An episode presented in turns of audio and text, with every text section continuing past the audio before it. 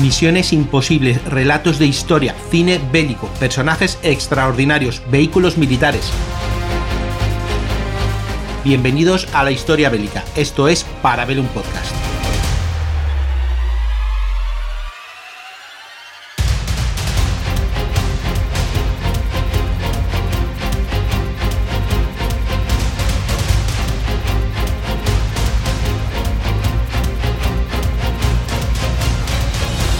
La batalla de Cable Street fue una serie de enfrentamientos que tuvieron lugar en varios lugares del East End, especialmente en Cable Street, el domingo 4 de octubre de 1936.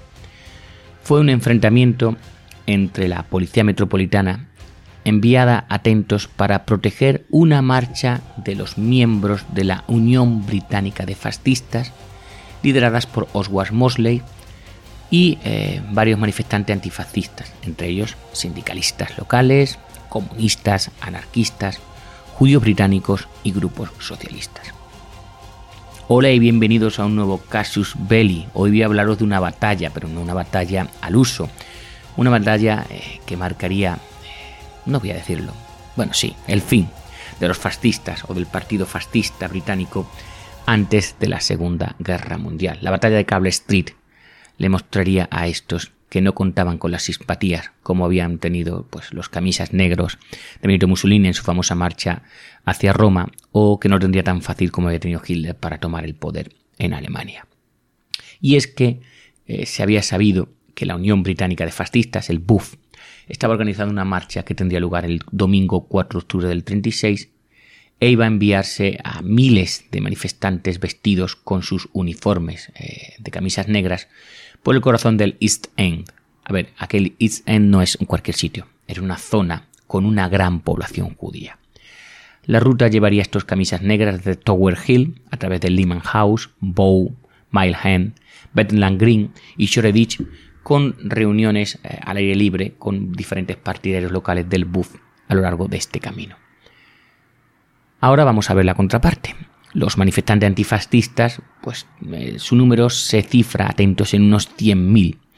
Estos 100.000 antifascistas fueron recibidos por entre 6 y 7.000 policías, incluida la policía montada, que intentaban despejar la carretera para permitir la marcha, atentos, de entre 2.000 y 3.000 fascistas. O sea, tenemos a 100.000 antifascistas, 6 y 7.000 policías protegiendo a 2.000 o 3.000.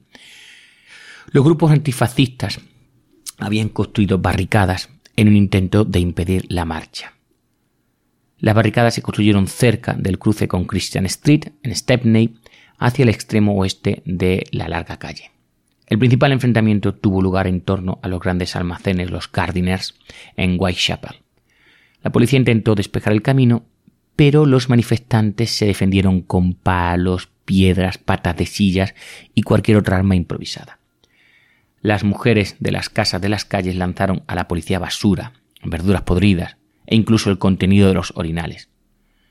Los manifestantes del BUF fueron dispersados hacia Hyde Park, mientras los antifascistas luchaban con la policía.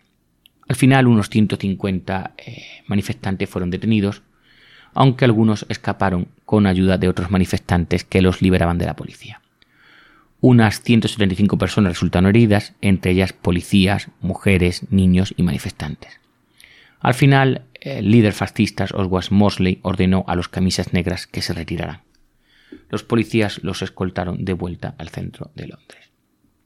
Y para contaros esta historia, voy a basarme en los testimonios de una persona que estuvo allí. Rev Weston era un residente en Highgate y en aquel momento y luego para el resto de su vida, como él confiesa, fue miembro del Sindicato Nacional de Periodistas. Y cuenta así. Estuve en la batalla de Cable Street, a mis 20 años. Era en aquel momento secretario de la recién creada rama Southgate del Partido Comunista en el norte de Londres. Aquella calurosa tarde del domingo de octubre, 4 de octubre del 36, habíamos organizado una fiesta de en fin, ahora uno más 60 años después, atentos, pues lo cifro en 40. Probablemente era menos personas, decía el poder que tenían 40 personas. Eran miembros simpatizantes que habíamos movilizado en las 3-4 días anteriores. El Partido Comunista se había opuesto inicialmente a que los trabajadores se presentaran a luchar contra los camisas eh, negras. Solo cuando ya se habían organizado, pues el Partido Comunista se subió al carro. Palabras textuales de Ellen. Habíamos salido en autobús y metro para oponernos a la marcha propuesta por Sir Oswald Mosley y sus varios miles de camisas negras por el East End de Londres. Al llegar a la estación de metro de Aldgate no teníamos ni idea de lo que había ocurrido en las calles alrededor durante las horas anteriores. Recordad lo que estaba diciendo, el partido sonido después, cuando ya ha empezado la lucha. Llegamos a la entrada del metro junto con cientos de personas que habían viajado en el mismo tren. Allí nos detuvimos. Las alderas estaban abarrotadas. Toda la calle, Aldgate High Street, estaba llena de gente. Había multitudes por todas partes hasta donde podíamos ver. Era imposible avanzar. Aparcada en medio de la calle, sobresaliendo por encima de la multitud, había una fila de tranvías abandonados y vacíos. No podían moverse, aunque alguien hubiera querido hacerlo. Se rumoreaba que el primer tranvía de la fila había sido conducido deliberadamente al punto por un conductor de tranvías antifascistas, colocado allí para formar una barricada contra los fascistas. Cuando se nos impidió avanzar, se oyó el sonido de un cristal que se rompía.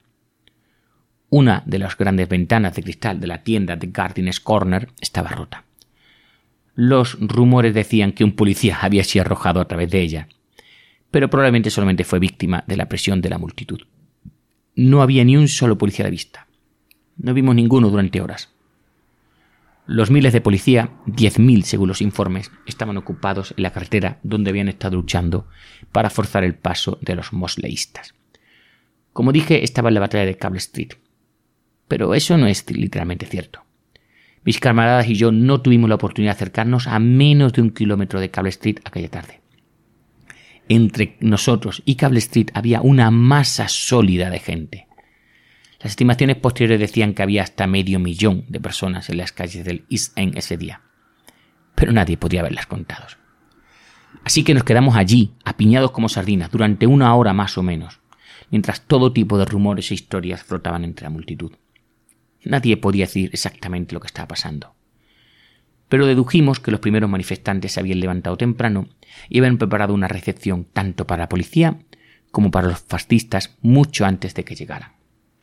Los fascistas se estaban reuniendo junto a la casa a Real Casa de la Moneda y la policía empezó a hacer cargas con porras, tanto a pie como a caballo, para intentar despejarles caminos para escoltar la marcha. No lo consiguieron. Se empezaron a levantar una barricada. Se volcó un camión, se amontonaron muebles, adoquines y un patio para albañiles, un depósito, ayudó a completar la barrera. La policía consiguió despejar la primera, pero encontró una segunda detrás y luego una tercera. Se lanzaron canicas bajo los cascos de los caballos de la policía. Las andanadas de ladrillos respondían a cada carga de porra. Por fin, el jefe de la Policía Metropolitana, que había estado dirigiendo las operaciones, dijo a Sir Oswald que le sería imposible realizar su marcha a través del East End hasta su propuesta concentración en Victory Park. Los camisas negros uniformados se formaron y marcharon. Pero marcharon hacia el oeste, no hacia el este. Atravesaron la desierta City de Londres y terminaron en Barkman, donde se dispersaron derrotados. De vuelta a Stepney y al East End, había una alegría casi increíble. Habíamos ganado. Los fascistas habían sido derrotados y humillados. También la policía y las autoridades se habían mostrado incapaces de protegerlos. Aproximadamente se organizó una marcha de victoria para seguir la ruta desde el Cable Street hasta Victory Park, donde Mosley tenía previsto dirigir a su ejército. Cientos de personas se unieron a la marcha. Miles de personas se colocaron en las calles y en las aceras y en las carreteras, aplaudiendo y animando mientras marchábamos. En aquellos días marchábamos a menudo en fila de cuatro, bajo el mando de los exmilitares de la no tan lejana Primera Guerra Mundial. Cantábamos las canciones e himnos tradicionales de la clase obrera. la Internacional, Levantaos de vuestro sueño. La bandiera rosa, la revolucionaria italiana. Avanti populo, a la rischiosa, es decir, adelante trabajadores, a la lucha. Flamea la brisa la bandera escarlata. Así como también la canción obrera berlinesa Rote Wedding Izquierda, izquierda, los trabajadores marchan de nuevo. La polaca Varsayanka y la vieja canción de los Gumbli, Solidaridad para siempre, con las palabras modificadas, diciendo así: Colgaremos a Oguas Morley en un manzano amargo cuando llegue la Revolución Roja. A ver, no todos los transeúntes aplaudían y vitoreaban. En alguna de las esquinas de las calles de Bethnal Green y Hackney, que se encontraban en el camino, muy pocas, había grupos de personas que abucheaban y escupaban, escupían e incluso estiraban el brazo derecho en señal de saludo nazi, o fascista en este caso. Mosley tenía sus raíces en el East End, no tanto en la clase obrera, como en esos eh, grupos intermedios, la clase baja, baja media, eh, los, eh, los comerciantes ambulantes, los vendedores de los mercados, los pequeños comerciantes, corredores de apuesta, en fin, y los que vivían de su ingenio. La gente, como decía este hombre, que uno ve hoy este día en East Ender, los que Marx había descrito como la pequeña burguesía.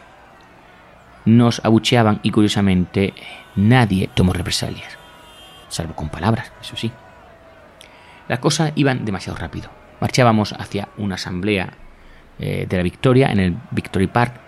Escuchamos los discursos, las historias de los que habían estado en primera línea en las barricadas y luego nos fuimos a casa. Yo estuve en la batalla de Cable Street, pero no en el frente. Eso vendría después, en el norte de África y en Italia. Se han creado dos mitos en torno a este acontecimiento, que por supuesto fue un hito en la larga historia de la lucha de la clase obrera. Uno es que la oposición a los fascistas de Mosley fue exclusivamente judía. El otro es que la batalla fue entre los manifestantes y los camisas negras. No fue así. Fue una batalla con la policía, había entre un cuarto y medio millón de personas en las calles del East End ese domingo. Muchos de ellos eran judíos, porque, como Mosley sabía y había hecho campaña durante algunos años, y por eso diseñó su acción provocadora en base a la propaganda antisemita, Stepney y Whitechapel tienen en ese momento la mayor comunidad judía de Gran Bretaña. Pero se contaba por decenas, no por cientos de miles, ni de miles, perdón. La multitud que abarrotaba ese día estaba formada por muchos miles de londinenses no judíos. En lo que respecta a los líderes religiosos de la comunidad judía, la Junta eh, de Diputados de los Judíos Británicos, su máxima autoridad, realizó la semana anterior llamamientos especiales oponiéndose cualquier enfrentación física con los mosleitas, instando a su congregación a permanecer en el interior. Seguía la misma política fatal que los líderes judíos de Alemania habían seguido solo cuatro o cinco años antes cuando debían haberse enfrentado a los camisas pardas de Hitler. Y ya sabemos lo que condujo a eso. Pero la verdad es que sus seguidores tuvieron más sentido común. Salieron por miles. La oposición en el propio SN fue organizada en gran medida por las organizaciones judías de base, los círculos de trabajadores, los sindicatos de trabajadores del mueble y de la confección, por las tiendas y los talleres. También fue organizada, casi a escala militar, en los últimos días por los comunistas que tenían una gran influencia y una vigorosa afiliación en la zona. En aquella época el Partido Comunista en Gran Bretaña era un partido con un fuerte arraigo en los sindicatos, en muchos lugares de trabajo y entre los desempleados. Una parte importante de las clases culturales e intelectuales también eran miembros o simpatizantes del partido. Así pues, escritores, artistas, actores, músicos y científicos contribuían al partido. Solo un mes antes, el distrito londinense del partido había organizado una marcha de desfile desde Embarkment hasta Hyde Park para celebrar la historia radical y de la clase obrera inglesa. La coreografía corrió a cargo de los principales actores y productores de teatro, con carrozas que representaban eh, la revuelta de los campesinos, eh, los, los cartistas perdonad, y la huelga general. En un mitin del parque se llegaron a reclutar mil nuevos miembros para el partido. La verdad que la protesta de Cable Street no fue solo un evento del East End. Los antifascistas vinieron de todo Londres y sus alrededores. Hay que recordar que era una época en la que poca gente tenía coche o dinero para recorrer largas distancias en tren o en bus. Cable Street fue un evento de todo Londres. No vinieron grupos de autocares ni trenes de alquiler desde Aberdeen Plymouth, Manchester o Birmingham. Los mosleitas habían anunciado su provocador mitin el sábado, de modo que había casi menos de una semana para movilizarse. No se habían dado detalles sobre los horarios o las rutas de reunión. También era una época en la que poca gente tenía teléfonos o acceso a ellos, excepto por los locutorios públicos. No había televisión. La radio era todavía casi una novedad.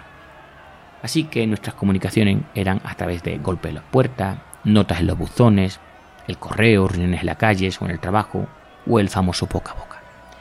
Eso es lo que hicimos. Eso es lo que hizo la gente en toda la capital. En aquellos días nuestra principal fuente de información eran los periódicos.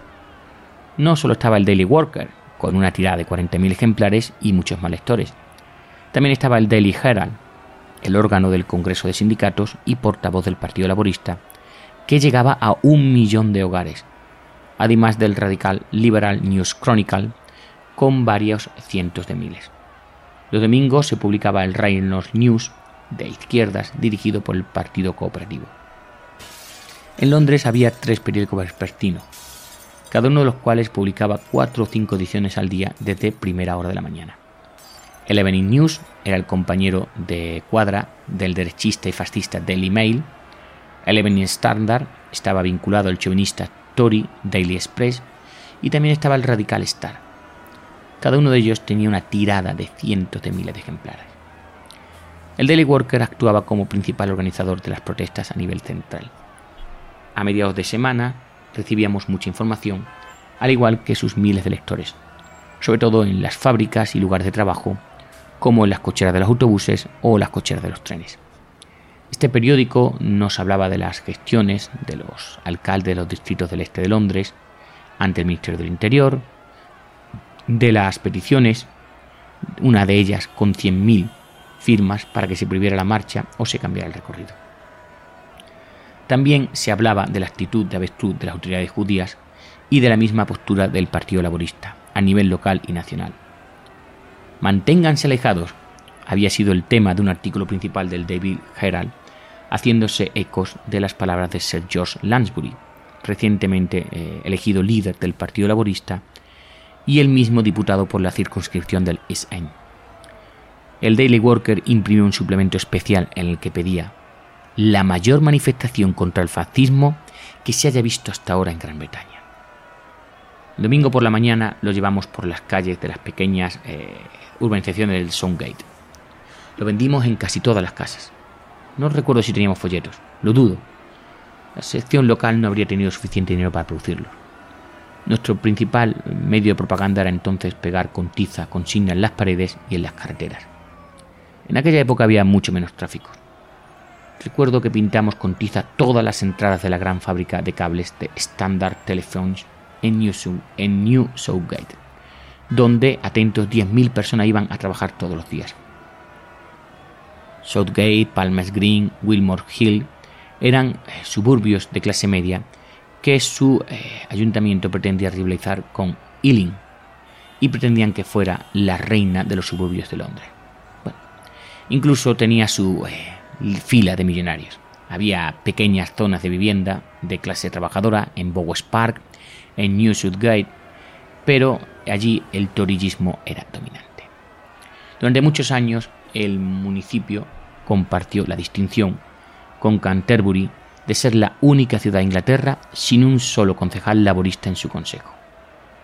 Había un partido laborista con algunos izquierdistas, incluso una liga de juventudes laboristas de 50 personas que tenía su propio eh, local y con la que nosotros, por cierto el Partido Comunista, pues teníamos buenas relaciones. Algunos de ellos vinieron con nosotros a Cable Street. También lo hicieron los trabajadores de los garajes de Palmer's Green, Mosley Hill y Potter's Bar, donde teníamos influencia y pequeños grupos. En total conseguimos movilizar un contingente respetable. Este tipo de movilización se produjo en todo Londres en el puñado de días previos al evento. 1936 había sido ya un año de acontecimientos embarazosos. La posibilidad, la probabilidad de una Segunda Guerra Mundial cobraba fuerza cada día. Mussolini había conquistado y ocupado Abisinia. Hitler, con Alemania firmemente sometida, y los socialistas, comunistas y sindicalistas ejecutados en campo de concentración, había marchado en Renania, ocupada por británicos y franceses tras la Primera Guerra Mundial, y estaba amenazando Checoslovaquia y Polonia. Franco había iniciado su rebelión contra el gobierno republicano español, Japón extendía su invasión y conquista de Manchuria al resto de China, y casi el único punto brillante en el horizonte era, en nuestra mente, la llegada al poder del gobierno del Frente Popular de Socialistas y Liberales, apoyados por los comunistas en Francia. Mientras en Gran Bretaña el movimiento obrero estaba todavía convaleciente de los efectos de la huelga general del 26 y de la gran crisis económica del 29, y los eh, años 30 que habían conducido a la extinción del Partido Laborista y a la, dice él, traición de Ramsay MacDonald y del último gobierno laborista. El no sindicalismo estaba muy extendido y las acciones antiobreras del gobierno nacional Tory se ensañaban con los parados y sus familias. Ese era el mundo en el que vivíamos, muy diferente del que tenemos hoy. Había un sentimiento en el aire de que el cambio estaba llegando y algunos de nosotros éramos lo suficientemente arrogantes o ingenuos como para creer que podíamos influir en ese movimiento hacia el cambio. Por ello, la victoria en Cable Street fue un gran espaldarazo. Fue sin duda una señal importante en el camino de la disminución de la influencia de Mosley en el SN y en Gran Bretaña. Los judíos en el 36 eran una de las minorías étnicas del país, Apenas se veían rostros eh, negros o morenos por las calles. Aparte de los irlandeses y los grecochipriotas del norte de Londres, no había grandes comunidades que los fascistas pudieran atacar para fomentar el racismo. Se nos dio una prueba positiva de que era posible movilizar a las masas, a pesar de la oposición y el encubrimiento del Partido Laborista, de las autoridades y de organizaciones más o menos respetables y liberales se demostró lo que la organización puede hacer incluso en las circunstancias más difíciles. Los que no hacen nada, los que se quedan en casa, los que tienen la cabeza en la arena, dentro de la arena, quedaron claramente demostrados como bolsas de viento vacías. Fue una historia famosa. Y bueno, con esto terminaré las palabras de nuestro eh, periodista y vamos a qué pasó tras la famosa batalla de Cable Street. Tras ella, la Ley de Orden Público del 36, atentos, prohibió el uso de uniformes políticos y obligó a los organizadores de grandes reuniones y manifestaciones a obtener un permiso policial. Muchos de los manifestantes detenidos denunciaron el duro trato recibido por parte de la policía. El acontecimiento es citado con frecuencia por los movimientos modernos antifascistas como el momento en que el fascismo británico fue derrotado de forma decisiva. Como he dicho antes, eh, algunos de los principales comunistas británicos tuvieron presente la batalla de Cable Street. Por ejemplo, Bill Alexander, que fue comandante del batallón británico de las Brigadas Internacionales, Charlie Hutchinson, uno de los liberadores del campo de concentración de Belsen, y el único voluntario británico negro que se uniría a las Brigadas Internacionales, así como el periodista y corresponsal de guerra Alan Winnington, que estuvo presente y atribuye eh, en parte a la batalla a la formación de sus ideas políticas. La activista comunista eh, Gladys Kibble, futura editora de, niños para niños del Morning Star, y su marido, el también comunista Bill Kibble, que se convertiría en el director del Morning Star, como digo, estuvieron presentes en la batalla de Cable Street. Posteriormente, el Morning Star describiría al activista judío Max Levitas, eh, un activista comunista, como el último superviviente de la batalla de Cable Street. Y hasta aquí este pequeño podcast que me apetecía grabar sobre un hecho desconocido, la batalla de Cable Street, de la cual leí hace poco eh, por un motivo indirecto y que quería traer a oyentes para verlo. Si os ha gustado, si creéis que no lo merecéis, pues ya sabéis, darle a un like, al corazoncito, comentar, compartir y hasta otra.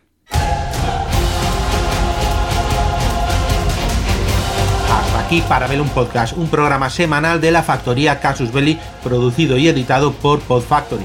Puedes escucharnos en las principales plataformas de podcast y puedes seguirnos en Instagram y en Twitter o ponerte en contacto con nosotros en parabellum.podfactory.es.